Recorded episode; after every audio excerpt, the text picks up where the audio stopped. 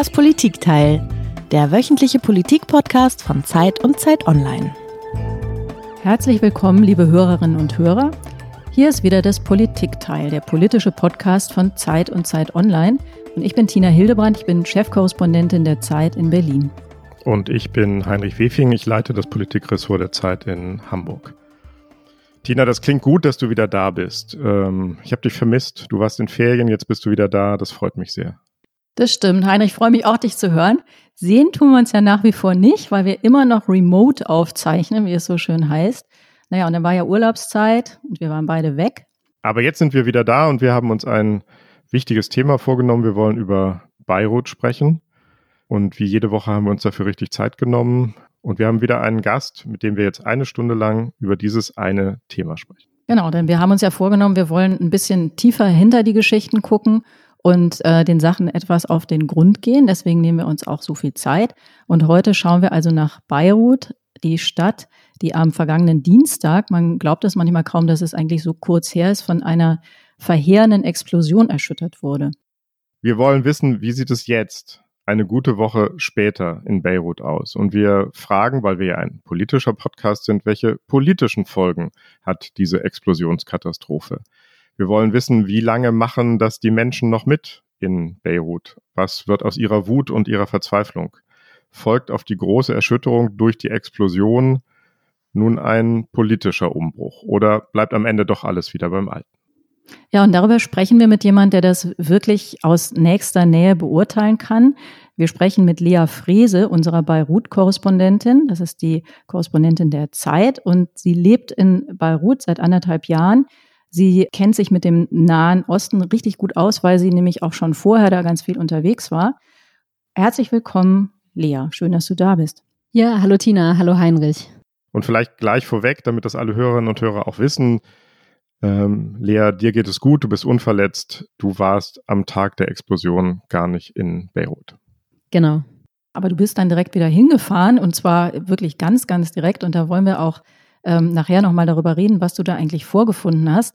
Aber vorher wollen wir uns ein Geräusch anhören, denn die Leute, die schon öfter hier zugehört haben, die wissen ja, dass das Besondere an unserem Podcast ist, dass der Gast immer ein Geräusch mitbringt, das mit dem Thema zu tun hat. Und diesmal kommt es direkt aus Beirut. Hören wir es mal an.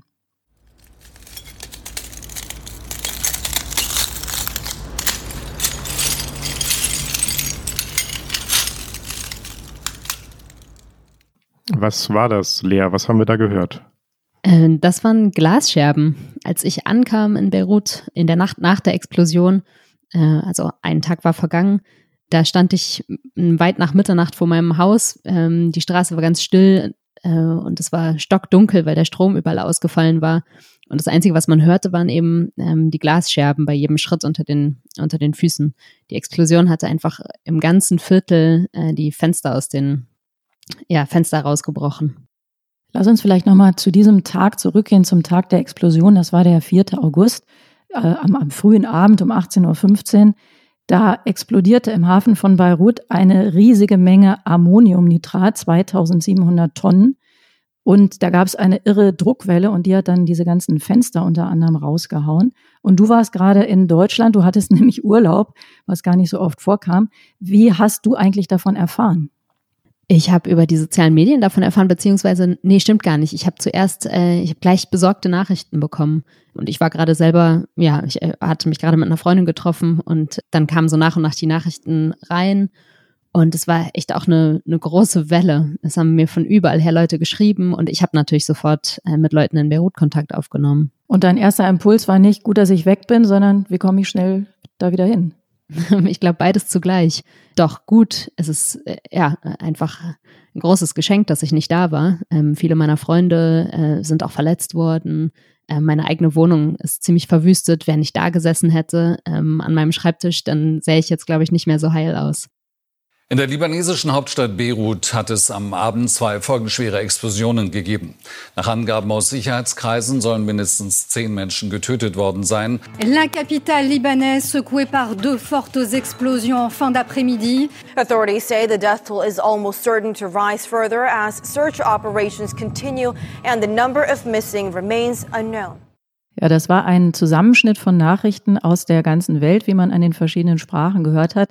Und man merkt daran schon, dass das ein Ereignis war, das wirklich wahnsinnig viele äh, Menschen in der ganzen Welt unheimlich beschäftigt hat und beeindruckt hat und bestürzt hat auch. Lea, wie war das denn, als du dann zurückgekommen bist in dieses, ja, in diese Katastrophe, in diese kriegsähnlichen oder nach, nachkriegsähnlichen Zustände, die da geherrscht haben? Stand dein Haus noch? Ja, in der Nacht, als ich angekommen bin, äh, ich habe so nach und nach im Dunkeln praktisch die Schäden erfassen können. In der, in der Haustür äh, fehlte das Glas. Ich konnte aber ähm, hochgehen. Es lagen noch überall Splitter rum. Und ähm, in meiner äh, Wohnung, die, die Tür hatte irgendwer wieder eingehängt. Die hakte nämlich. Und ich kam rein und ja, ich konnte gleichzeitig große Schäden sehen. Also es war einfach, es waren keine Fenster mehr drin, keine Türen, außer meiner meiner Wohnungstür.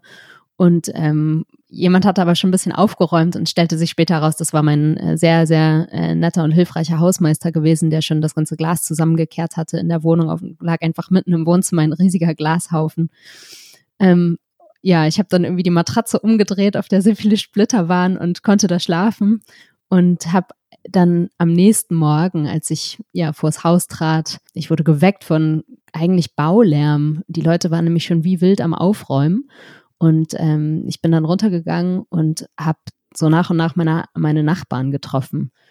Und was mir total im Kopf bleibt, ähm, ist von diesem, von dieser Zeit kurz nach der Katastrophe, einerseits natürlich die Zerstörung, aber irgendwie da, da wurde sich schon drum gekümmert und überall wurde geräumt und, und gehämmert. Und meine Nachbarn, die ich so, ja, mit denen ich täglich eigentlich zu tun habe, die man, wir, wir quatschen immer und man trifft sich vorm Haus. Und die waren da auch wieder und etwas war anders an denen. Es war echt ein, ein anderer Blick. Man sah noch, dass der Schock einfach tief in den Gesichtern war. Und das äh, war etwas, was ich so gar nicht erwartet hatte. Alle, die sonst so, die sonst so ein bisschen sprudelig sind, die waren auch alle irgendwie so ein bisschen geschäftigt und machten und taten. Aber es war irgendwas, es war so ein bisschen wie gebrochen. Und ein Mitarbeiter aus der Schreinerwerkstatt, die bei mir unten im Haus ist, sagte so völlig unvermittelt, die Kinder, die haben immer noch den gleichen Blick wie vor zwei Tagen. Und äh, ja, das war so, glaube ich, das, was mich am meisten bewegt hat in diesem Tag. Und du beschreibst ja, dass die trotzdem unheimlich aktiv waren. Also die sind offenbar nicht in so eine Lähmung verfallen. Was, und du sagst, da war was gebrochen. Was, was war das? Was war da gebrochen?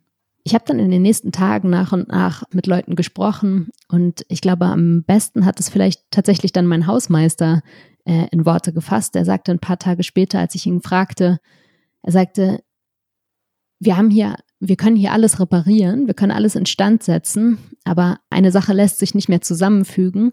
Das ist das Gefühl, hier einigermaßen sicher zu sein.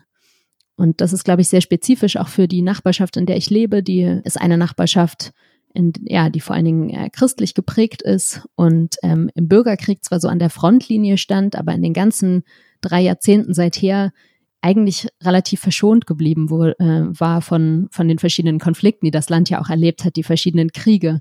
Das war eine Gegend, wo, ja, wo nicht bombardiert wurde, wo man immer das Gefühl hatte, wenn man da ist, ähm, und gerade jemand wie der Hausmeister, der eigentlich wahrscheinlich, wenn er nicht diesen Job hätte und in dem Haus leben würde, würde er wahrscheinlich in einem deutlich unsichereren Viertel leben. Und er hatte immer das Gefühl, solange er da ist, in diesem stabilen, großen Haus, das ja jetzt auch diese Explosion so überstanden hat, dann ist er sicher. Das heißt, das Neue war eigentlich, man, den Nahen Osten verbindet man mit Konflikten. Du hast das Stichwort Bürgerkrieg erwähnt, aber diesmal kam im Grunde dieses Unsicherheitsgefühl von ganz innen und das hat glaube ich, ja ganz viel zu tun mit dem Staat oder dem, dem, dem Nichtstaat, der es teilweise fast schon ist. Was hat der denn eigentlich gemacht? Also da war die Eigeninitiative der Leute und in, in welcher Weise ist eigentlich die Regierung sichtbar geworden, der Staat, die Verwaltung, all das, was wir hier so an Ordnungsstrukturen kennen? Ja, ich bin dann an diesem ersten Tag einmal das ganze Viertel abgelaufen. Das ist, ähm, es gibt eine große Hauptstraße und das ist eins der Viertel, was als erstes von dieser Druckwelle äh, getroffen wurde. Das heißt, das ist so der, das ist das, wo man auch die ganzen Fernsehbilder von sah, die Zerstörung auf den Straßen, die einstürzenden Häuser. Wie weit ist denn das Haus von dem, von dem Hafen entfernt? Luftlinie ungefähr? Jemand hat es für mich nachgeguckt und es waren etwas mehr als zwei Kilometer mhm. Luftlinie. Mhm. Nicht viel. Das ist nicht viel und ähm, von, genau, praktisch der Hafen ähm, ist abgegrenzt nur von so einer großen Schnellstraße und danach beginnt direkt das Viertel. Mhm. Und in dem bist du rumgelaufen dann? äh, in den nächsten Tagen. Genau, ich bin dann die, ähm, bin da das Viertel abgelaufen und ich bin dann rumgelaufen und das eins, was als erstes so ins, ins, ins Auge stach, war, dass an jeder Ecke tatsächlich äh, Soldaten oder verschiedene Sicherheitskräfte standen. Die standen da einfach nur rum und haben aber darüber gewacht. Und die Idee war, glaube ich, ne, dass man zum Beispiel Plünderungen oder so verhindert und auch, glaube ich, dass der Staat einfach eine Präsenz zeigt. Wir sind da, wir, wir übernehmen das jetzt hier. Die Armee ist auch sonst, ähm, die ist zwar in den Straßen präsent, aber tritt nicht so stark auf. Und das war in diesem Fall ein großes Zeichen, weil die Armee eine Institution ist, eine, ja, vielleicht die einzige Institution, der, äh, wo man im ganzen Libanon eigentlich sagt, jede Konfession sagt so, okay, die Armee, ähm, der, der vertraut man so einigermaßen. Und die zeigte also große Präsenz. Und hat das funktioniert, dieses als Zeichen? Also haben das die Bürger, deine Nachbarn, die Leute, mit denen du gesprochen hast, haben die das als beruhigend wahrgenommen oder hat das, ähm, hat das die erwünschte Botschaft erfüllt? Ja, ich glaube, alle, mit denen ich gesprochen habe, fanden es erstmal gut, dass die Armee da war, praktisch als Zeichen der, ähm, der Kontrolle. Jemand hat ein Auge drauf. Der zweite Eindruck, der sich dann aber schnell einstellte, war, dass alle trotzdem ähm, sehr ja, wütend waren, weil der Staat an sich sonst nicht oder erst sehr langsam präsent wurde. Die Aufräumarbeiten wurden vor allen Dingen eben von Freiwilligen erledigt, gerade am ersten Tag. Und erst nach und nach kamen irgendwie so ähm, aus verschiedenen, zum Beispiel verschiedenen Provinzen des Landes, kam dann irgendwie hier und da mal ein Bagger. Aber ansonsten war das überwiegende Gefühl, der Staat ist nicht präsent, wir müssen das alleine machen. Und ist das ein Gefühl, das man im Libanon in Beirut häufiger hat? dass der Staat nicht da ist, dass man sich selber kümmern muss. Vieles funktioniert da ja nicht. Wir telefonieren ja manchmal und dann erzählst du, jetzt haben wir gerade wieder keinen Strom gehabt und es gibt immer Berichte, dass die Müllabfuhr nicht funktioniert. Also stimmt der Eindruck, dass der Libanon insgesamt eher ein dysfunktionaler Staat ist? Ja, ich glaube, der, der Eindruck, dass der, ähm, dass der libanesische Staat ähm, viele Dienstleistungen einfach nicht gestemmt kriegt, äh, ist total richtig zum Beispiel in Beirut und gerade in meinem Viertel, ne, das ist die Hauptstadt, das ist irgendwie eines der, der besten, der besseren Viertel. Nicht mal da gab es auch vor der Katastrophe und sogar vor der Wirtschaftskrise 24 Stunden am Tag Strom. Ähm, die Wasserleitungen funktionieren nicht richtig. Äh, die Müllabfuhr haben sie jetzt gerade so einigermaßen im Griff, aber ähm, sämtlicher Müll wird einfach nur eingesammelt und auf eine Halde im Meer geschmissen. ähm, das heißt, es ist einfach, es sind praktisch keinerlei Strukturen da, die irgendwie in die Zukunft weisen und es ist immer das Gefühl, man ist so ein paar Jahrzehnte hinterher und man weiß irgendwie eigentlich auch nicht, wie das in den nächsten Jahrzehnten weitergeht. Und aber, und ich glaube, das ist etwas, was an dieser Stelle schon wichtig ist, zu, mal zu erwähnen und was, glaube ich, in Deutschland ähm, oft nicht so, ja, was, was man erst so erfasst, wenn man auch vor Ort ist. Ein Staat kann gleichzeitig sehr schwach sein und sehr ähm, im Alltag praktisch in den Dienstleistungen nicht präsent und trotzdem sehr, sehr wichtig für die Menschen und sehr, ähm, sehr allumfassend. Das liegt zum Beispiel daran, dass der öffentliche Sektor, also ähm, in den Behörden und so weiter sehr groß ist. Viele Leute arbeiten da und das ist Teil so eines Patronagesystems. Ähm, die, ja, die herrschenden Politiker festigen ihre Macht auch dadurch, dass sie Leute praktisch abhängig machen von Staatsjobs und diese Staatsjobs auch verteilen. Und ein Staatsjob ist oft sehr schlecht bezahlt, zum Beispiel bei der Armee, kommt aber mit bestimmten sehr wichtigen äh, ja, Benefits. ähm, zum Beispiel wird man schlecht bezahlt als Soldat, hat aber eine Krankenversicherung und nicht nur für sich, sondern mit einem selbst ist dann die ganze Familie versichert. Das heißt, es sind solche Mechanismen, die den Staat gleichzeitig in, ja, sehr schwach sein lassen können und sehr stark. Äh, Lea, du hast äh, von einem Patronagesystem gesprochen. Kannst du vielleicht noch mal ein bisschen genauer erklären, was das für ein System ist oder ob es überhaupt ein System ist? Also wie ähm, funktioniert oder funktioniert es eben nicht das Politische in Beirut oder im Libanon? Also ich glaube, erstmal, der Libanon hat eine, ein gewähltes Parlament und eine gewählte Regierung. Es ist also praktisch keine irgendwie Diktatur oder kein autoritärer Staat im ganz klassischen Sinne. Es ist ein, ein Staat und ein Land, das ähm, aufgebaut ist auf einem Proportsystem. Wir haben verschiedene Bevölkerungsgruppen im Land die vor allen Dingen durch ja, Religionsgruppen ähm, gekennzeichnet sind. Das heißt, es ist ähm, ungefähr, kann man Pi mal Daumen sagen, teilt sich das Land heute ungefähr auf wahrscheinlich in also ein Drittel verschiedene christliche Gruppen, dann gibt es ein Drittel Sunniten, ein Drittel Schiiten, es gibt auch eine drusische Bevölkerung. Also wir haben praktisch, wir haben es mit einem Land zu tun, in dem verschiedene ähm, ja, Identitäten ähm, zusammenleben müssen. Und die Idee war, man stellt ein friedliches Zusammenleben sicher, indem man das äh, in, durch einen Proport sicherstellt, dass jeder irgendwie in der Politik vertreten ist. Und das funktioniert äh, in der Verfassung festgeschrieben so, dass äh, den verschiedenen Gruppen jeweils bestimmte Positionen zugeschrieben werden. Also erstens gibt es ein Quotensystem in allen Behörden und öffentlichen Jobs. Und ganz wichtig ist aber, dass die Top-Jobs im Staat, also die Präsidentschaft, der Premierminister, ähm, der oberste Richter, der Armeechef, all diese Jobs sind festgeschrieben ähm, tatsächlich nach Religionsgruppe. Der Parlamentssprecher muss ein Schiit sein, der Premierminister muss ein Sunnit sein, der Präsident muss ein Christ sein. Das heißt, damit erstmal, ist erstmal so ein Rahmen gesetzt. Die Idee ist natürlich eigentlich, jeder ist repräsentiert, so ähm, reduziert man Ängste. In der Praxis führt es das dazu, dass ähm, ja oft die Identität über das Können zum Beispiel gestellt wird. Und dann, um daraus so zu, da, dazu zu kommen, warum das so kaputt ist heute. In den Bürgerkriegsjahren haben sich bestimmte Warlords durchgesetzt, jeweils von, die jeweils die verschiedenen Gruppen angeführt haben. Und diese Warlords sind eigentlich nie verschwunden seither. Und das, diese Warlords ist eine, eine Handvoll Männer, alle inzwischen auch schon in fortgeschrittenen Alters, die praktisch die Geschicke des Landes eigentlich führen. Das heißt, wir haben ein gewähltes Parlament, eine gewählte Regierung, aber die eigentliche Macht, die Richtungsentscheidungen ähm, werden von diesen Schattenmännern eigentlich getroffen.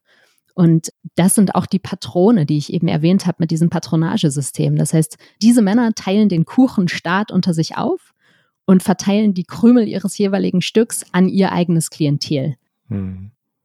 Ich würde gerne noch mal einen Schritt zurückgehen, Lea, weil du jetzt mehrmals den Bürgerkrieg erwähnt hast. Dieses System ist entstanden als Folge des Bürgerkriegs im Libanon. Ist das richtig? Das Proportsystem, um zu verhindern, dass es wieder Krieg gibt. Im Grunde ist das der Versuch gewesen, den Frieden zu stabilisieren, indem alle Gruppen, die sich vorher jahrelang bekriegt haben, sich jetzt darauf verständigen, wie sie in Zukunft zusammenleben wollen. Also es vermeidet Krieg, schafft jetzt aber Instabilität und dieses Patronagesystem. Stimmt das so? Nee, das ist nicht richtig. Ähm, das Proportsystem ist tatsächlich ein Erbe der Kolonialzeit beziehungsweise hm. der, der Mandatszeit. Das heißt, dass durch die äh, Libanon gehörte zum Osmanischen Reich und wurde dann französisches Mandatsgebiet.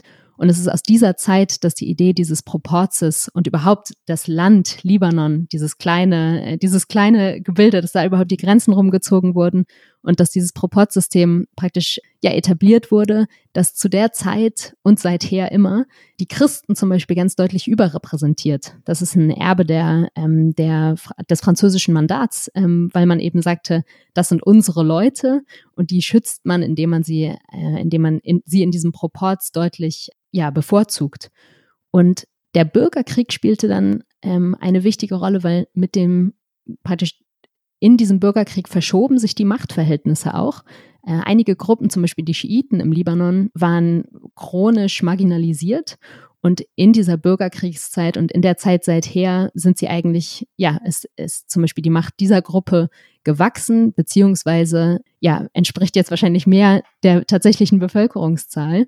Und wichtig ist aber diese Zäsur nach dem Bürgerkrieg, weil ja die Patrone von, ja, die Patrone, diese Warlords von einst, die haben damals eben ihre Macht äh, mit Waffen sich erkämpft und sie seither nicht wieder abgegeben.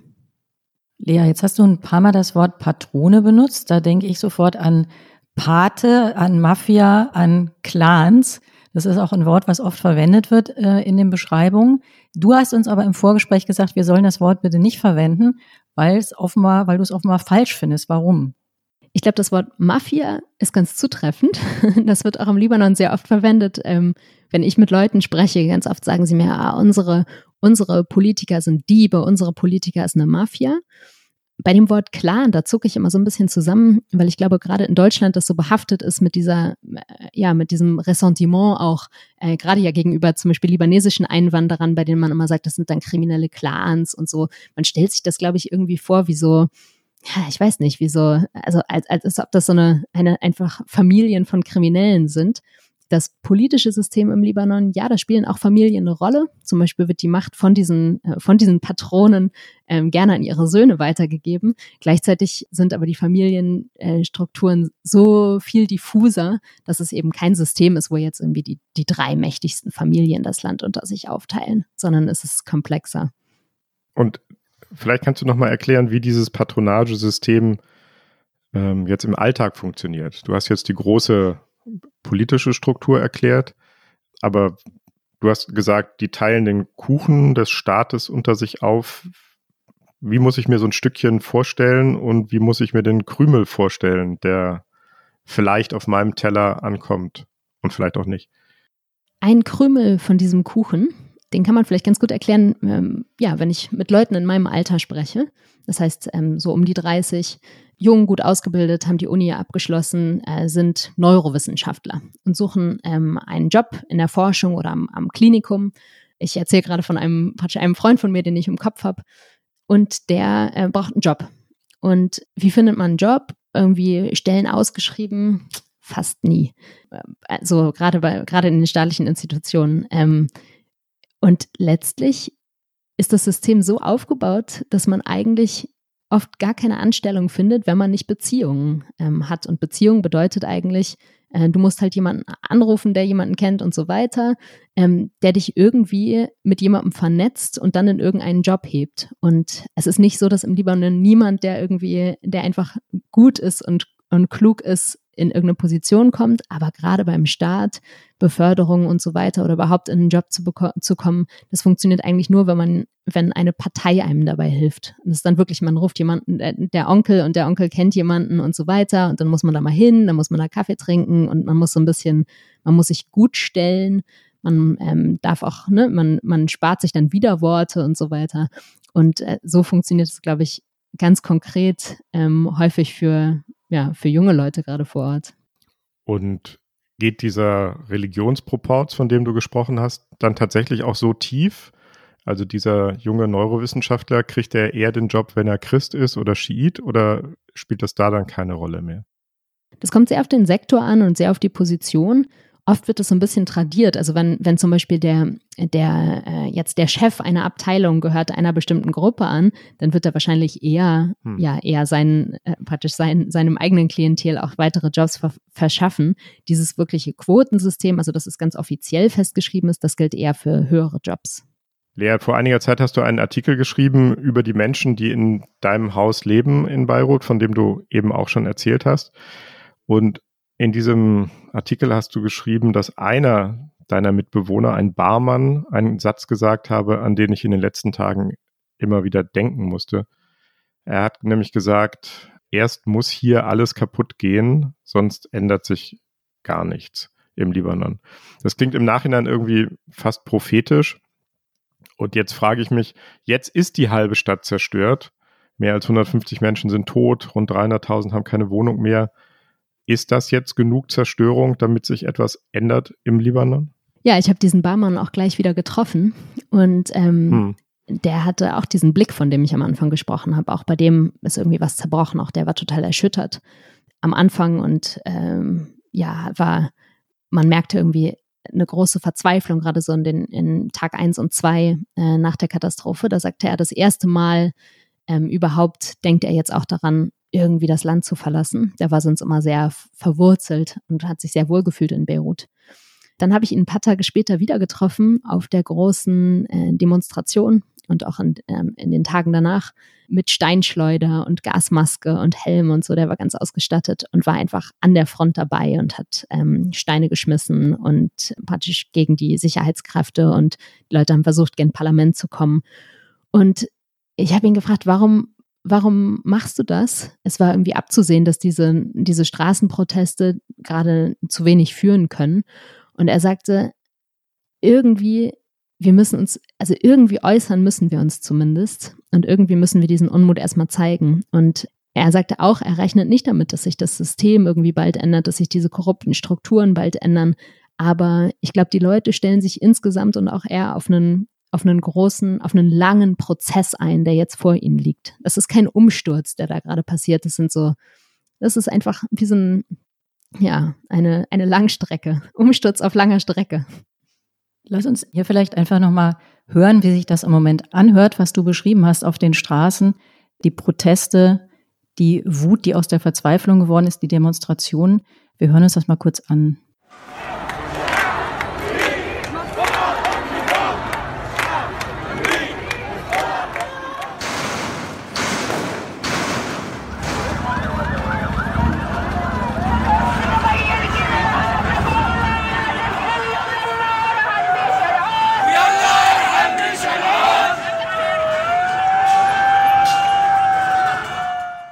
Lea, die meisten unserer Hörer werden wahrscheinlich kein Arabisch können. Ich weiß auch nicht, ob das jetzt akustisch überhaupt äh, so klar zu verstehen war. Kannst du uns vielleicht sagen, was die Leute da gerufen haben? Ja, das ist ein Slogan, der, den man auch so aus den Tagen des arabischen Frühlings äh, kennt. Seitdem ist er so, so populär. Das Volk will den Sturz des Systems. Mhm. Arabischer Frühling ist ein gutes Stichwort, weil diese Proteste, diese Demonstrationen, das ist einerseits sehr dramatisch und andererseits aber auch schon wieder ein relativ vertrautes Muster. Und wir haben uns ein bisschen daran gewöhnt, dass ähm, da oft dann leider nichts draus wird aus diesem Hoffnungsmoment, der ja auch damit verbunden ist. Und ein bisschen klang das eben bei dir beziehungsweise bei dem Barmann auch so, dass der das eigentlich gar nicht erwartet.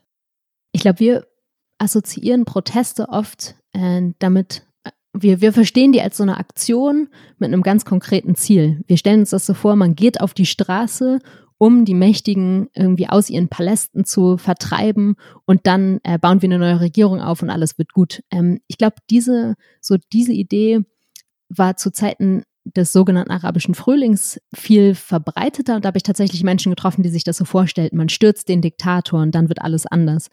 Wir sind zehn Jahre danach fast und ich glaube, im, im Libanon, aber auch in anderen Staaten der Region ist man inzwischen zu einem ganz anderen, in einem ganz anderen Mindset. Man stellt sich das ganz anders vor. Man protestiert noch, weil es wichtig ist, weil man natürlich auf den Straßen auch sich konkret mit Menschen vernetzt. Man trifft sich dort bei den Protesten. Es ist, eine, es ist ganz wichtig für ein, für ein Gemeinschaftsgefühl. Es ist ja ein großes kollektives Erlebnis praktisch. Selbst ob, ob man das nun als ältere Dame vielleicht eher im Fernseher beobachtet oder ob man da als junger Mensch wirklich auf der Straße ist. Aber es ist, ähm, man versichert einander. Wir sind, wir denken ähnlich. Wir wollen das Gleiche. Wir sind alle wütend. Das heißt, es ist als auch emotional ganz, ganz wichtig. Deshalb gehen auch viele hin. Es gibt ja auch, es gibt Energie. Es ist was anderes, als wenn man alle, alle sitzen jetzt alleine und deprimiert in ihren zerstörten Wohnungen. Nee, dann geht man lieber raus und man trifft sich, man tauscht sich aus. Aber ich glaube, diese Idee, man kann da jetzt was umstürzen und dann wird alles neu, die ist so nicht mehr da. Und die Leute stellen sich auf, einfach auf einen langen Prozess ein. Man weiß auch, dass das Übel im Staat nicht nur an der Spitze sitzt, sondern dass es um auch eine Art Kulturwandel geht. Ein korrupter Staat funktioniert ja nicht so, weil da irgendwie die obersten 100 total korrupt sind und sich die Taschen voll machen, aber äh, alle Bürger sind irgendwie ähm, so sind brav und leben ganz äh, ganz ordentliches Leben, sondern Korruption durchdringt den Alltag. Korruption kommt ähm, ja geht vom vom von, von der Tatsache, dass Ammoniumnitrat sechs Jahre lang im Hafen sein konnte und niemand konnte sich darauf einigen, es wegzubringen, bis zu, ich bin ohne Helm auf dem, Motor, auf dem Mofa gefahren, die Polizei hält mich an und anstatt dass ich wirklich die, die Strafe zahle, gebe ich lieber dem Polizisten einen kurzen Zehner. Also Korruption korrumpiert die Menschen, verändert sie. So ein korruptes System funktioniert nur, weil auch Menschen keine andere Möglichkeit sehen, als da mitzumachen. Aber jetzt ist ja tatsächlich auch die Regierung im Libanon geschlossen zurückgetreten. Also es hat eine Veränderung gegeben. Auch da gibt es einen Ton. أمام هذا الواقع نتراجع خطوة إلى الوراء للوقوف مع الناس كي نخوض معركة التغيير معهم نريد أن نفتح الباب أمام الإنقاذ الوطني الذي يشارك اللبنانيون في صناعته لذلك أعلن اليوم استقالة هذه الحكومة. Lea, hilf uns nochmal mit deinen Sprachkenntnissen, die du ja ein bisschen hast, hast du erzählt. Vielleicht kommen wir da gleich nochmal drauf. Was war, was war das für eine Botschaft? Was hat er da so in etwa sinngemäß gesagt und wer hat da gesprochen? Gesprochen hat Hassan Diab, der ja jetzt zurückgetretene Premierminister des Libanon. Und er sagte, wir treten zurück, um jetzt mit den Menschen zu sein, mit dem Volk zu sein. Wir wollen die Tür öffnen zu einem Wandel. Und deshalb, äh, deshalb treten wir heute zurück. Was natürlich sehr interessant ist, weil er sich praktisch, er der Premierminister, also eigentlich der, der irgendwie den Staat führen sollte, er sagt, jetzt treten wir an die Seite des Volkes. Wir machen, also wir gegen die wirklich Mächtigen treten jetzt zurück und sind jetzt mit euch wieder. Hm. Und wie kommt das bei den Menschen an? Ist das glaubwürdig? Ist das eine total durchschaubare Geste? Man muss verstehen, dass dieser Premierminister Hassan Diab vor ungefähr einem halben Jahr ins Amt gekommen ist, als die letzte Protestbewegung die andere Regierung gestürzt hatte. Hm. Und die Regierung, die Leute wissen alle im, im, Libanon, die Regierung ist wichtig und die trifft schon Entscheidungen, aber das sind nicht die eigentlichen Machthaber. Das sind nicht die, die die Strukturen bestimmen. Es sind nicht die, die die, die Geschicke des Landes bestimmen. Und Hassan Diab an sich wurde sehr wenig ernst genommen. Das ist auch ein, ein sehr eitler Mann, ähm, der unter anderem, äh, ja, der schon vor seinem Antritt hatte er schon ein mehrere Seiten, 100 Seiten starkes Buch über sich selbst veröffentlicht, ähm, obwohl er noch gar nichts gemacht hatte.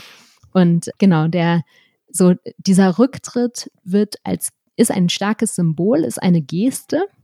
Die praktisch die wirklich Mächtigen, die Strippenzieher, ähm, bringen da ein Opfer. Wir, äh, so wir verstehen, ihr seid alle wütend, wir ziehen irgendwelche Konsequenzen.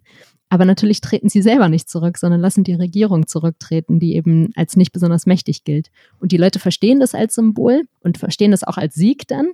Auf der Straße wurde dann mit Feuerwerk gefeiert. Ähm, und gleichzeitig wissen sie, dass das jetzt nicht bedeutet, dass alles anders wird sondern es kommt ein anderer Ministerpräsident oder womöglich sogar eine Ministerpräsidentin und das System arbeitet aber so weiter wie bisher. Ist das das, was jetzt kommt?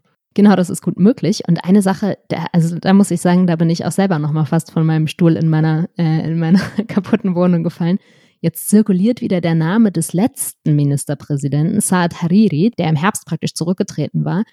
Und ob der es jetzt nicht wieder machen könnte und das ist wirklich einfach eine Schamlosigkeit auch von den Mächtigen, dass man überhaupt wagt, diesen Namen wieder in den, in den, in den Mund zu nehmen, weil das, ne, das war damals irgendwie das große Symbol, der tritt jetzt zurück. Und ich glaube, das zeigt auch ganz gut, wie die Mächtigen eigentlich denken. Das ist ja auch ganz wichtig zu verstehen, sich mal in die hineinzuversetzen diese ja fünf, sechs, sieben starken Männer an der Spitze, die ja alle rivalisieren und sich dann aber wieder, wenn es um ihre eigene Macht geht, ganz gut einigen können. Die überlegen jetzt halt, wer ist der beste Kandidat für die Regierung, auf wen können wir uns so einigen und wie passt das mit dem Proports zusammen. Und der Hariri, den sie jetzt wieder, von dem sie jetzt wieder sprechen, ist praktisch einfach, ja, das ist so, man denkt so, es ist vielleicht der stärkste im sunnitischen Lager und dann sind wir wieder ähnlicher repräsentiert und so. Das heißt, es geht überhaupt nicht darum, wie der Staat geführt wird und wie er für seine Bürger da sein kann, sondern es geht um, ja, um die, äh, um die Mächtigen und wie die so miteinander umgehen können. Ja, jetzt haben wir ganz viel, hast du uns ganz viel darüber erzählt, wie es in dem Land aussieht und ähm, scheint mir jetzt nicht allzu viel Anlass für Optimismus zu geben. Aber lass uns vielleicht mal den, den Blick nach außen weiten und der Frage nachgehen, welche Bedeutung der Libanon eigentlich im Konzert der Großmächte hat. Wir wissen ja, im Nahen Osten gibt es oft Stellvertretersituationen, da geht es um Interessen und Einflusssphären. Kannst du uns das vielleicht einmal skizzieren, wie da die Gemengelage ist? Wer mischt da mit und wer hat da welches Interesse? Sehr gern. Ich glaube, da fangen wir am besten an vor dieser Explosion, in den Wochen davor. Ich bin kurz vor der Explosion ähm, aus dem Libanon rausgeflogen, wenige Tage. Und ich bin abgeflogen und man fliegt immer, der Flughafen ist äh, nahe der Innenstadt und man überfliegt die Innenstadt eigentlich immer. Und ich habe ein Beirut unter mir gesehen, was fast dunkel war. Es gab kaum noch Strom. Ähm, es war ein, ein kaputtes ja, ein kaputtes, müdes Land, in dem viele Geschäfte zugemacht hatten, krasse Wirtschaftskrise. Das erste Mal sprechen wir wirklich von Hunger wieder im Libanon seit Jahrzehnten. Das, der Nahosten ist ja sonst eigentlich wenig ein Hungergebiet. Und das Land war, ja, auf einmal fast wie in einem, wie in einem Art Vakuum. Und der Libanon war sonst immer bekannt dafür, es ist so ein kleines Land, aber irgendwie sehr symbolträchtig. Da haben sich die, die Großmächte und die Regionalmächte haben sich das irgendwie so, das war so ein Spielfeld, auf dem man sich auch so ein bisschen profilieren konnte. Das heißt, die verschiedenen Regionalmächte haben in der Regel eine dieser großen Parteien im Land unterstützt. Magst du ähm, die vielleicht einmal nennen, die Regionalmächte, damit unsere Hörer so ein bisschen wissen, von wem wir da reden, genau. Mhm, gern. Zum Beispiel äh, die Golfstaaten, allen voran Saudi-Arabien, die diese, ja, die größte sunnitische Partei im Land und diesen äh, Saad Hariri, den ich eben erwähnt habe, unterstützten. Das lief vor allen Dingen dann über Geld, Geld für den Staat, aber auch Geld für die jeweilige Partei und Geld für den jeweiligen ähm, Politiker. Heißt also wirklich äh, Geschenke, ganz, ganz konkret, irgendwie Häuser oder Yachten oder so. Und ähm, auf der anderen Seite Iran, ganz wichtig ähm, im Libanon als ja, so Schutzmacht der, der Hisbollah, auch eine, äh, einer der wichtigsten Parteien und Milizen im Land. Und natürlich immer auch so ein bisschen die Europäer, die diesen Staat lange am Laufen hielten und auch die Patrone, die irgendwie ganz, ja, man, es, es war schon auch ganz praktisch, dass diese Patrone, auch wenn der Staat relativ dysfunktional waren, die hielten das alles irgendwie in Ordnung. Wir hatten jetzt länger keinen Krieg mehr, ähm, im Libanon keinen Bürgerkrieg mehr. Und um das zu verhindern, hat man ganz gerne gezahlt. Da kommt es dem Libanon auch zugute, dass er ein sehr kleines Land ist und dass es letztlich, auch wenn man praktisch den Staat massiv unterstützt, für viele größere Mächte einfach Peanuts sind. Ähm, also Saudi für Saudi-Arabien ist es nicht schwierig, genug Geld äh, bereitzustellen, um irgendwie ein ganzes Stadtviertel zu versorgen oder die Krankenversorgung äh, zu verbessern oder so, weil es einfach nicht so um große Summen geht. Wie viele Menschen leben denn eigentlich im Libanon? Im Libanon leben inzwischen um die sechs Millionen Menschen. Davon sind mehr als eine Million auch Flüchtlinge aus Syrien. Mhm. Und das heißt, wenn ich dich richtig verstanden habe, dann mischen da alle so ein bisschen mit, um sich zu profilieren und haben die eigentlich auch ein Interesse daran, dass das so eine gewisse stabile Instabilität da gibt? Oder was ist sozusagen, was ist eigentlich das übergeordnete Interesse dabei? Ja, sie mischen mit, um sich zu profilieren, um da präsent zu sein, strategisch auch. Und ich glaube, da kommen wir zurück zu dem, was ich eben erwähnt habe, als ich das Land verlassen habe. Wir hatten eine Situation erreicht, in dem es irgendwie eine große Ermüdung gab, kaum noch Interesse für den Libanon, weil er, ja, weil er inzwischen der Staat so herabgewirtschaftet war und weil diese, ähm, die wichtigsten Männer im Land einfach sich so, ja, so, so inkompetent auch gezeigt haben, dass tatsächlich selbst die Schutzmächte nicht mehr so richtig Lust hatten zu zahlen und es kommt hinzu, dass die Schutzmächte natürlich inzwischen alle selber betroffen sind, auch durch Corona, auch durch andere Faktoren. Die haben einfach nicht mehr so, so viel Geld. Und wir hatten also ein Land, das immer so von außen am Leben gehalten wurde und in dem auf einmal nicht mehr genug Mittel ankommen. Also das war quasi ausgebeutet und damit auch nicht mehr so interessant dann im Grunde. Genau. Irgendwann überlegt man sich natürlich, wenn man immer wieder Geld reinpumpt, aber es einfach nie, nie besser wird, sondern der Staat immer weiter zerfällt, dann überlegen auch Autokratien, ob sie da noch jemanden unterstützen möchten. Du hast jetzt von den Regionalmächten gesprochen. Gibt es auch Länder aus der weiteren Entfernung, die Türkei vielleicht, Russland, haben die auch Interessen im Libanon? Ja, ganz wichtig. Und ich glaube, die, die wichtigste Macht erstmal äh, sind die Vereinigten Staaten, die im Libanon auch ein Gebiet sehen, in dem sie ganz wichtig die Hisbollah und Irans Einfluss zurückdrängen wollen.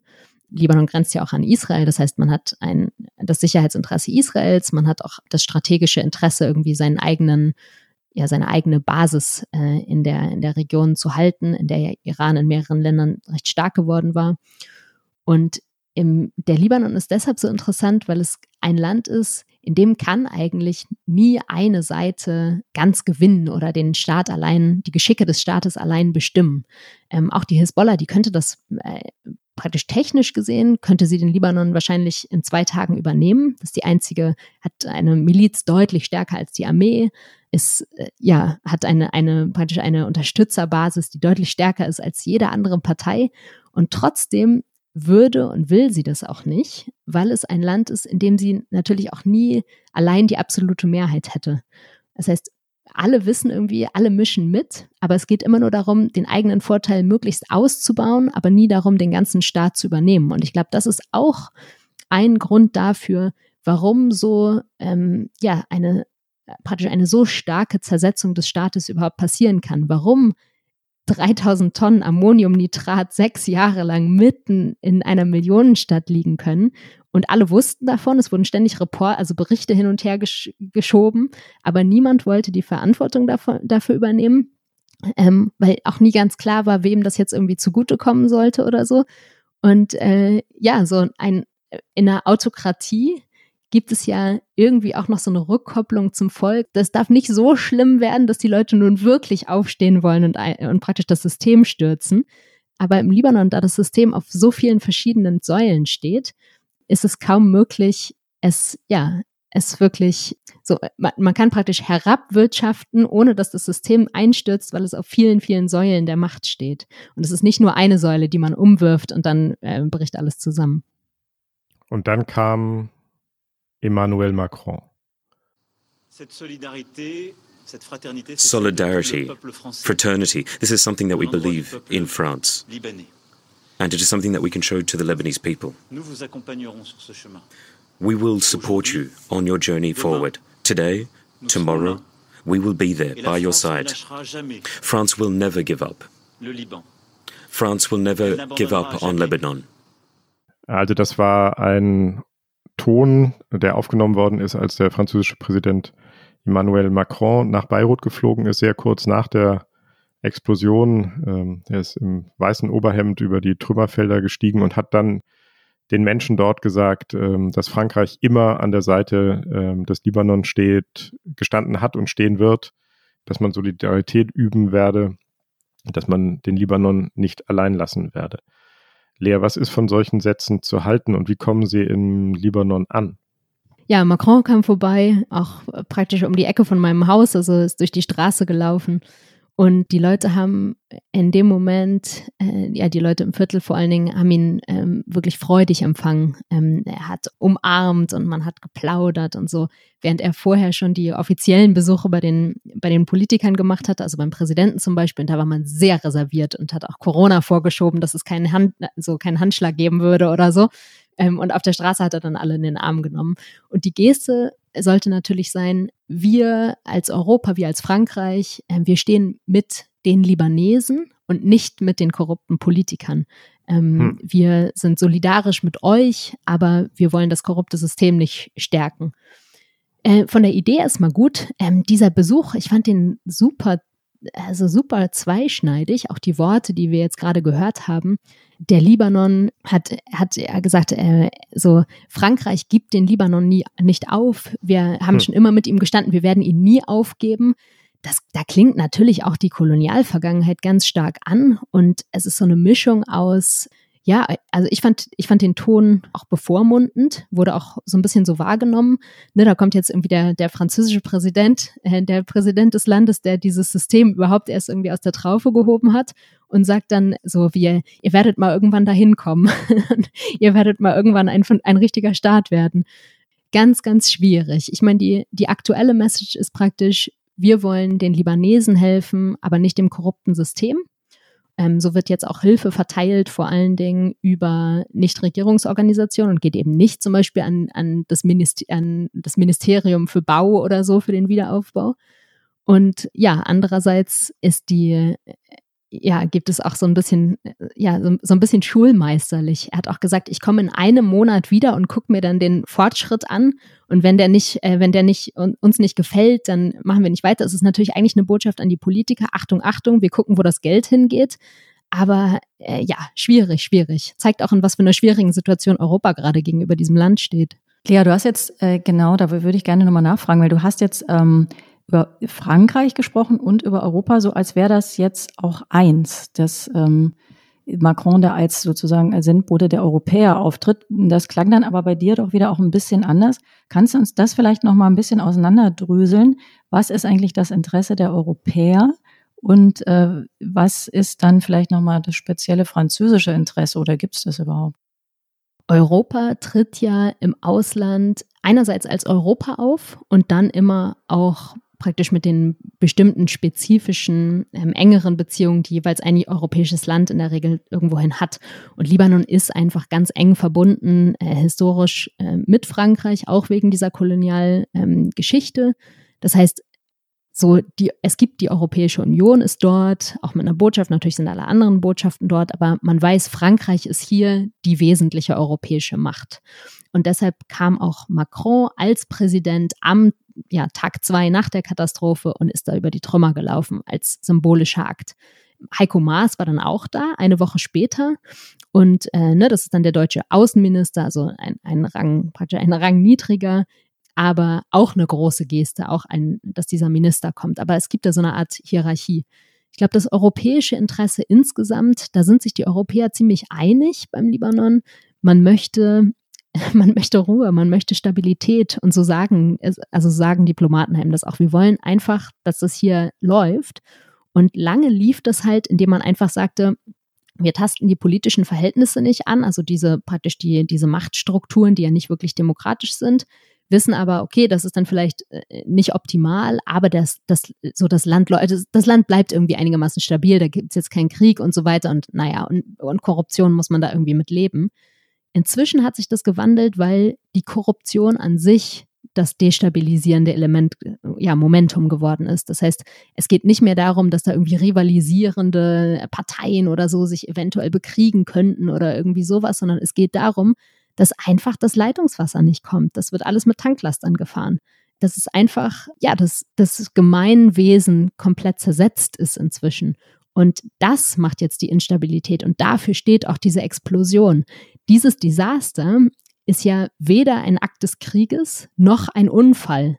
Dieses Desaster ist irgendwie praktisch das, der Ausdruck dessen, was politisch gescheitert ist. Und ich glaube, deshalb ist es auch gerade aus europäischer Sicht so so wichtig und so ein, ein Moment, wo man echt denkt, oh, jetzt so, wir müssen etwas dafür tun, dass das nicht wieder passiert. Wir müssen jetzt gerade keine Friedensarbeit leisten und alle einen runden Tisch bringen, sondern wir müssen gucken, dass diese Bürokratie, dass der Staatsapparat funktioniert, damit nicht 3000 Tonnen hochexplosiver Stoff mitten in Wohngebieten lagern. Da habe ich noch mal eine kleine ähm, sozusagen äh, praktische, konkrete Frage, weil du ja die Hilfslieferung auch erwähnt hast dieser Hafen, der ist ja kaputt. Das haben wir ähm, gehört. Und im Grunde müssen aber ja diese ganzen Lieferungen über diesen Hafen rein. Funktioniert das eigentlich im Moment? Kommt das auf anderen Wegen? Ist der benutzbar? Ja, man hatte am Anfang große Sorge. Ähm, die Explosion fand zum Beispiel statt gleich neben den großen Getreidesilos im Hafen. Die sind alle in die Luft gegangen und der Libanon ist fast ausschließlich bei Lebensmitteln, bei allem, was im praktischen Bedarf benötigt wird, zum Beispiel auch beim Glas oder bei Steinen oder so, ist abhängig von Importen. Und jetzt war das im Hafen. Man dachte, oh Gott, jetzt ist der ganze Hafen weg. Inzwischen hat sich gezeigt, glücklicherweise ist der Container-Terminal und der praktisch der Frachtterminal wohl noch zu 80 Prozent benutzbar, ähm, weil die Explosion ereignete sich in Lagerhallen, aber dort, wo praktisch Fracht ein- und ausgeladen wird, da geht es noch einigermaßen. Das heißt, da sind wir erstmal irgendwie, da sind alle ein bisschen beruhigt. Und der Libanon hat noch zwei weitere Häfen, die sind nicht so groß, aber Sachen können schon ins Land kommen. Das heißt, das ganze Glas, von dem wir am Anfang auch gesprochen haben, das jetzt als Splitter unter den Füßen der Menschen und auch unter deinen Füßen lag, das muss alles auch aus dem Ausland wieder in den Libanon gebracht werden, damit die Fenster repariert werden können? Genau, also jetzt am Anfang hat man eben das, braucht man das auf, was noch irgendwie im Land war ne, und irgendwo gelagert wurde bei irgendwelchen, bei, bei Glashändlern oder so. Und jetzt haben ähm, aber schon mehrere Staaten aus der Region, unter anderem die Vereinigten Arabischen Emirate, äh, Frachter auf den Weg gebracht mit großen Glaslieferungen. Also in Dubai hat jetzt schon ein Frachtschiff abgelegt mit, äh, ich weiß nicht wie viel Tonnen Glas und das kommt auch jetzt ins Land. Lea, wenn man dir so zuhört, wie du den Libanon beschreibst und seine vielen Probleme, die auf ganz unterschiedlichen Ebenen liegen, dann kann man irgendwie nicht umhin, irgendwie zu fragen, gibt es überhaupt Hoffnung? Kann dieser Staat gerettet werden? Wie siehst du das? Hast du Hoffnung für den Libanon? Äh, ich habe Hoffnung für überall. Und ich glaube, ähm, ich glaube, diese Idee, dass es irgendwie einen Ort gibt oder einen Staat, der nicht zu retten wäre, ist Quatsch. Überall entwickeln sich natürlich die Dinge weiter. Es ist, der Libanon ist deshalb, oder ich glaube, da, da wirkt es von außen auf deshalb irgendwie vielleicht besonders düster, weil es eben so ein verfahrenes System ist. Aber es ist ja auch ein lebendiges System und die Bürger selber wollen ja eine Veränderung. Und es ist eben ein, wir sind in einem Prozess, wo man nach Wegen sucht, wie man verändern kann. Und das ist ein Prozess, in dem sich irgendwie, ja, auch, auch die Bürger zusammenraufen müssen und zusammenfinden und man selber überlegen muss, wie, was möchte man und wie möchte man es erreichen. Und ich habe eine, äh, eine Frau äh, begleitet, die ich von vorher schon kannte, die ich jetzt in Beirut da wieder traf, eine Ingenieurin, die kommt eigentlich aus einer ganz anderen Stadt, aber war praktisch in die Stadt gekommen, und war dann zufällig bei mir um die Ecke und hatte sich mit anderen Ingenieuren zusammengetan und die haben, waren irgendwie ganz eifrig schon dabei, äh, die Statik von einsturzgefährdeten Häusern zu untersuchen und so und ähm, hatten, ja, wollten irgendwie äh, wollten einerseits ganz akut helfen und haben andererseits eine Idee dabei. Sie hat es ganz schön gesagt, sie sagte, so dieses Land braucht uns, dieses Land braucht rebellische Technokraten. Sie selber hm. arbeitet hm. beim Staat äh, in einer Behörde und sie macht es auch mit einer Überzeugung heraus. Sie sagt, ähm, ein, wir können nicht nur fordern, wir wollen eine richtige Regierung, wir wollen einen guten Staat. Wir müssen, ein Staat besteht auch aus den Leuten, die, die ausführen, die ihn machen. Und ja, die haben eher so, so eine Idee auch, äh, die protestieren auch und so weiter, tun sich aber auch innerhalb des Staatsapparates zusammen und versuchen Veränderungen anzustoßen. Und das war irgendwie, ja, das, äh, ich fand, ähm, ich fand es äh, schön, auch mich mit denen auszutauschen, weil es war eine, es war eine große Wut da, eine sehr konstruktive Wut. Wir wollen es anders machen, wir wollen, wir wollen aber auch selber anders werden, wir wollen unsere eigene Denke verändern rebellische Technokraten, das merke ich mir auf jeden Fall. Ja, dieses Mal ist es äh, mal wieder, wie manchmal besonders schade, dass wir ein Hörpodcast sind und dass man die Lea nicht sehen kann, denn dann würde man sehen, mit was für einer unglaublichen Wärme und Zuneigung du, man hört es hoffentlich oder glaube ich auch ein bisschen, du über dieses Land sprichst, in dem du da lebst und du hast nochmal beschrieben, wie gerne du dich da auch austauschst und vielleicht Kannst du uns am Ende nochmal sagen, weil das ist eine Frage, die ich mir gestellt habe, wie tauschst du dich eigentlich aus? Sprichst du gut genug Arabisch, um mit den Leuten direkt zu reden? Läuft da immer ein Dolmetscher mit? Sprechen sowieso alle Englisch? Wie funktioniert das? Ich würde sagen, ich spreche leidlich Arabisch. Mir hat mal jemand gesagt, du sprichst Gossen-Arabisch. Ich habe ich hab, ähm, ich hab Arabisch nicht studiert oder richtig in der Schule gelernt oder so, sondern habe so über die Jahre, ich bin ja, habe schon länger in, auch in, in arabischen Ländern gelebt und ich habe einfach immer so äh, Sachen aufgeschnappt. Das heißt, ich spreche irgendwie schlecht, aber ich spreche äh, ich spreche sehr alltagstauglich und kann mich mit vielen Leuten auch so gut unterhalten, also zum Beispiel mit meinem Hausmeister oder so, da kann ich auch politische Gespräche führen, äh, weil ich dann ja nicht so viel sagen muss, ich muss nur verstehen. Und, und das funktioniert gut. Bei vielen, wenn ich so in die Tiefe gehen möchte, dann nehme ich oft äh, Dolmetscher mit ähm, und natürlich für offiziellere Termine. Aber es ist irgendwie schön, weil ja, man ja auch auch durch bestimmte Worte und durch bestimmte Ausdrucksweisen und so, da wird ja mehr transportiert als nur der, der eigentliche Inhalt. Da geht ja auch immer so ein Sinn mit und ich glaube, den erfasse ich so ganz okay. Und vielleicht als Anekdote, aber ich merke immer, dass ich über die, ich nehme ja immer neue Worte mit, weil für mich alles in der oder vieles in der Sprache noch neu ist. Und es ist interessant, so zurückzugucken, welche Worte man lernt ähm, und in welcher Phase. Und dieses Jahr war wirklich krass. Ich glaube, erst habe ich Ermordung gelernt. Das war als Anfang des Jahres der iranische General Qasem Soleimani ermordet wurde. Auch ja ein Riesenereignis damals. Dann habe ich irgendwann Ausgangssperre ähm, oder ja, hm. so äh, Gesundheitsausgangssperre gelernt, als Corona kam und der Lockdown. Und diesmal habe ich gelernt Azaz, Glas. Hm. Hm. Und äh, Lea, wie geht's jetzt eigentlich für dich weiter? Glas ist ja ein gutes Stichwort. Fliegst du jetzt wieder nach Beirut und wo wohnst du da eigentlich? Hast du dann wieder deine Matratze, die auf den umgedreht auf den noch nicht ganz weggefegten Glasscherben liegt oder ähm, wie geht's weiter? Ja, ich bleibe jetzt, glaube ich, kurz in Deutschland und wird dann wieder zurück. Ich habe jetzt auch in meiner Wohnung eine Woche äh, gewohnt. Es ist ja ziemlich heiß. Es war so gar nicht so unangenehm, dass alle Gläser raus sind, weil es gab einen guten Durchzug. ähm, genau, und äh, ja, ich glaube, es fehlt jetzt halt, dass die Fenster wieder eingesetzt werden, aber dann kann ich da wohnen und ich habe jetzt auch nochmal gemerkt, irgendwie, ich habe einfach so, das ist ein ganz normales Wohnhaus und ich quatsch halt irgendwie mit, mit meinen Nachbarn.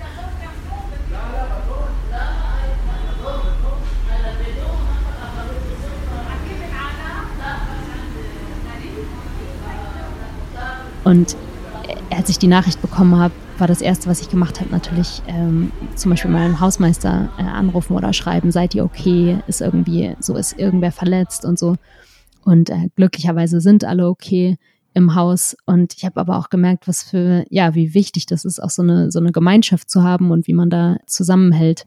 Und ja, irgendwie sich einfach, ja, auch, dass man, dass man, auch, dass man sich erkundigt und dass man irgendwie ja, so zusammensteht, das gibt, glaube ich, nach so einer, nach so einem krassen Ereignis einfach ein bisschen Halt. Danke dir, liebe Lea.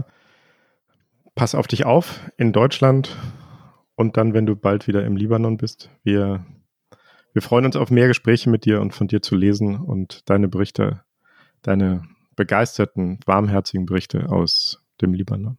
Ja, Heinrich, jetzt haben wir ja doch noch einen halbwegs optimistischen Schluss hinbekommen. Genau. Das war das Politikteil, der politische Podcast von Zeit und Zeit Online.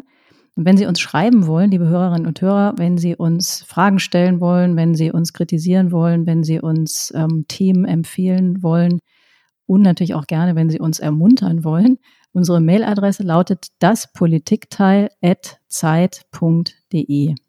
Ja, und an dieser Stelle bedanken wir uns immer. Wir bedanken uns bei den Pool Artists, unseren fabelhaften Producern, ähm, heute in Gestalt von Lisa Hertwig. Wir bedanken uns wie immer äh, ganz besonders bei Lena von Holt, die uns bei der Recherche und den Tönen unterstützt. Wir bedanken uns bei Pia Rauschenberg, unserer Podcast-Patin von Zeit Online, die selbst auch regelmäßig im Podcast bei Zeit Online zu hören ist. Und natürlich vor allen Dingen vielen Dank an Lea, viel Kraft und weiterhin Energie und pass auf dich auf. Habe ich, glaube ich, schon mal gesagt. Trotzdem nochmal, pass bitte auf dich auf.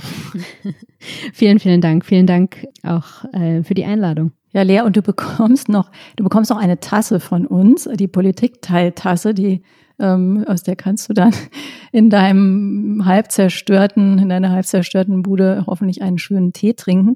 Den bekommt, ähm, diese Tasse bekommt jeder Gast bei uns und die kann aber auch jeder andere, der nicht Gast ist, hier bei uns bestellen. Ja, es gibt nämlich tatsächlich einen Fanshop auf der Seite von Zeit Online, da bekommt man diese Tasse und auch viele andere Dinge.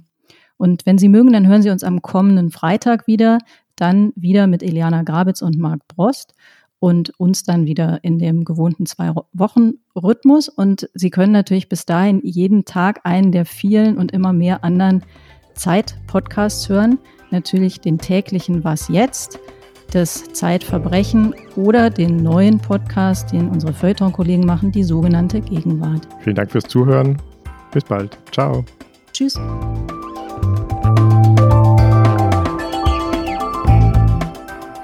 Das Politikteil ist ein Podcast von Zeit und Zeit Online, produziert von poolartists.de.